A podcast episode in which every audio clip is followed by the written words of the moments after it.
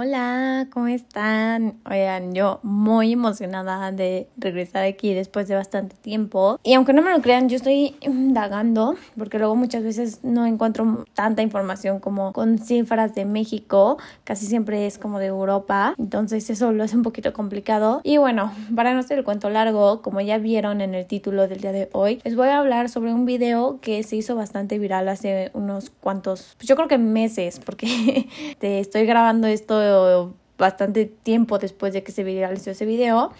Estoy segura que ya saben de cuál hablo y es el del conejito Ralph, donde nos cuenta un día en su vida como animal de laboratorio. Y este video estuvo padrísimo porque hizo mucha conciencia sobre el maquillaje cruelty free y el que hay detrás. Porque yo entiendo que muchas veces nosotros como consumidores compramos sin saber qué es lo que hay detrás. Y yo estoy completamente segura de que si nosotros conociéramos lo que hacen muchas marcas o cómo se lleva a cabo un producto, una gran cantidad de nosotros pensaríamos dos veces antes de volver a comprar cualquiera de estas marcas o productos. Así que, pues bueno, vamos a comenzar.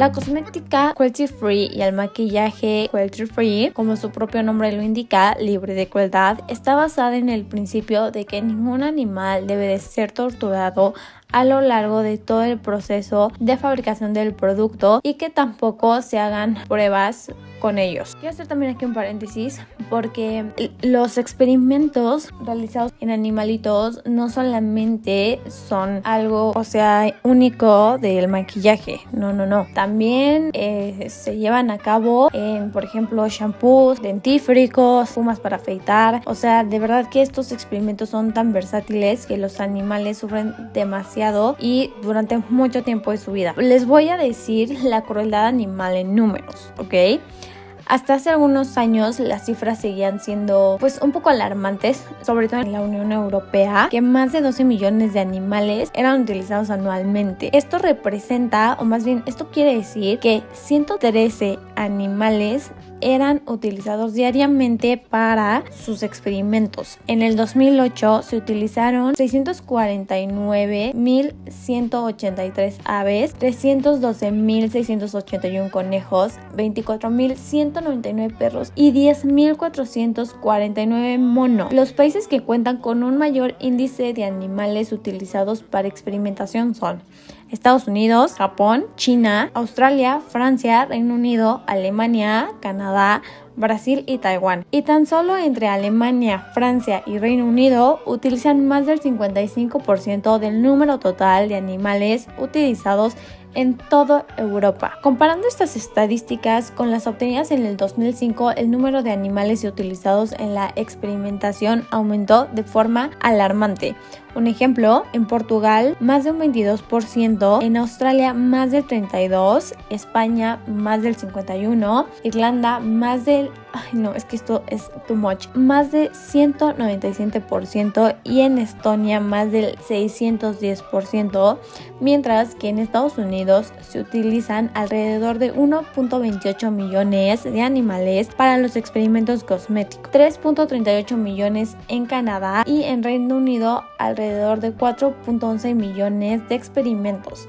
Y lo más triste es que de esa cantidad, aproximadamente 2.95 millones se enfrentan a estas pruebas sin anestesia. Esto de acuerdo al sitio Anima Naturales. Y bueno, ¿cómo es que surge todo esto de los productos cruelty free? Bueno, obviamente como consecuencia a todo esto se han creado diversas organizaciones alrededor del mundo dedicadas a la defensa de los animales las cuales se centran en sus derechos y en su defensa, teniendo como principal objetivo el rechazo a la experimentación. Desde el siglo XIX surgió la Real Sociedad para la Prevención de la Crueldad hacia los Animales en Gran Bretaña, aprobado en 1876 por primera vez en todo el mundo una ley cuyo único fin fuera proteger a los animales de la crueldad. Posteriormente, en 1882, se fundó la Sociedad Nórdica contra Experimentos Dolorosos en Animales. The Body Shop, yo creo que es una marca, bueno, una empresa más bien, que muchos conocemos, que fue creada en 1976 justamente en Inglaterra. Pues bueno, esta empresa está comprometida desde 1989 con la lucha en contra de la crueldad animal dentro de la industria cosmética. Y no solamente eso, sino que contribuyó a la prohibición de esta práctica en Reino Unido en 1998 y en la Unión Europea en el 2003. También se asociaron con la Unión Británica por la abolición de la vivisección, que actualmente es conocida como Culture Free International, y lanzaron una campaña para lograr la prohibición de las pruebas en animales en todas partes del mundo y para siempre.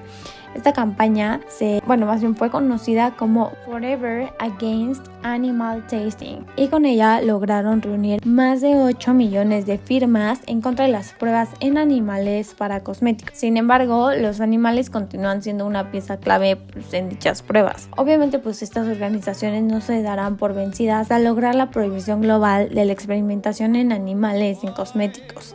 Incluso ya tienen un plan para lograrlo que presentaron, me parece, la petición ante las Naciones Unidas y posteriormente van a tratar de hablar con el mayor número posible de responsables políticos también de las Naciones Unidas en busca de un acuerdo internacional. Además de que también buscarán presionar a los diferentes gobiernos al mismo tiempo que realizan campañas en diferentes países con la finalidad de que la legislación contra la experimentación en animales se opte en todo el mundo y así lograr una industria del maquillaje libre de crueldad animal. Y ahora, ¿cómo es que se prueba la efectividad de un producto cruelty free? La verdad es que es bastante fácil. Como les acabo de mencionar, existen muchas asociaciones que pues están dedicados a esto y también emiten certificados a estas marcas siempre y cuando cumplan pues una serie de requisitos. Obviamente yo no les voy a poner todos los requisitos, pero sí les voy a dar como que los tres que para mí se me hicieron más importantes. Y el primero es que obviamente los ingredientes del producto no han sido testados en animales. El segundo es que el producto final tampoco es probado con ellos ni durante su elaboración. Y la tercera es que la marca no vende en China, ya que en el mercado chino es obligatorio testar en animales. Ahí pues es ley, entonces ah, es un poquito complicado, pero pues ya sabemos que los chinos están un poquito pues crazy locos, ¿no? Las asociaciones más destacadas son The Leaping Bunny, Y Cruelty Free Kitty. La más exigente de todas estas que les acabo de mencionar es de Leaping Bunny, ya que para que una marca pueda ser 100% cruelty free o que pueda lucir y que pueda lucir el sello, además de firmar un contrato, se someten a auditorías internas y de manera periódica.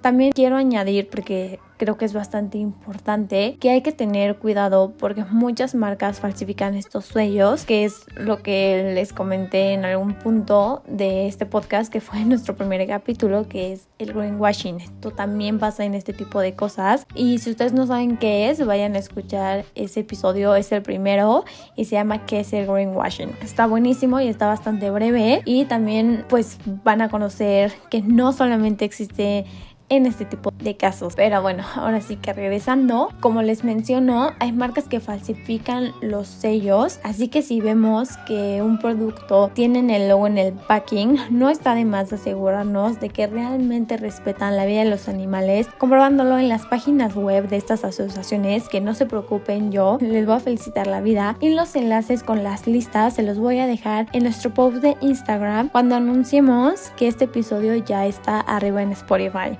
Hay algo muy curioso aquí porque también por temas de costo, muchas marcas no incluyen el certificado en su packing, aunque sí sean cruelty free porque pues suele ser un poco caro, pero les digo que en las páginas que les voy a dejar, ahí pueden ver cuáles son cruelty free, a pesar de que no tengan las etiquetas y además nos indica el grado del respeto animal que poseen siendo el 1 el nivel más alto y 3 el más bajo. Si vayan a checarlo ahí en nuestro Instagram, guion bajo Genigan, guion bajo. Eh, solamente les quiero decir que con este episodio espero que hayan aprendido un poquito más sobre qué es la filosofía del cruelty free y cómo buscar marcas que la apoyan y en qué consiste la cosmética natural y las diferencias sobre el maquillaje vegano y el maquillaje pues cruelty free que también voy a hacer otro episodio sobre en qué consiste la cosmética natural, bio y eco y saber diferenciar de la cosmética vegana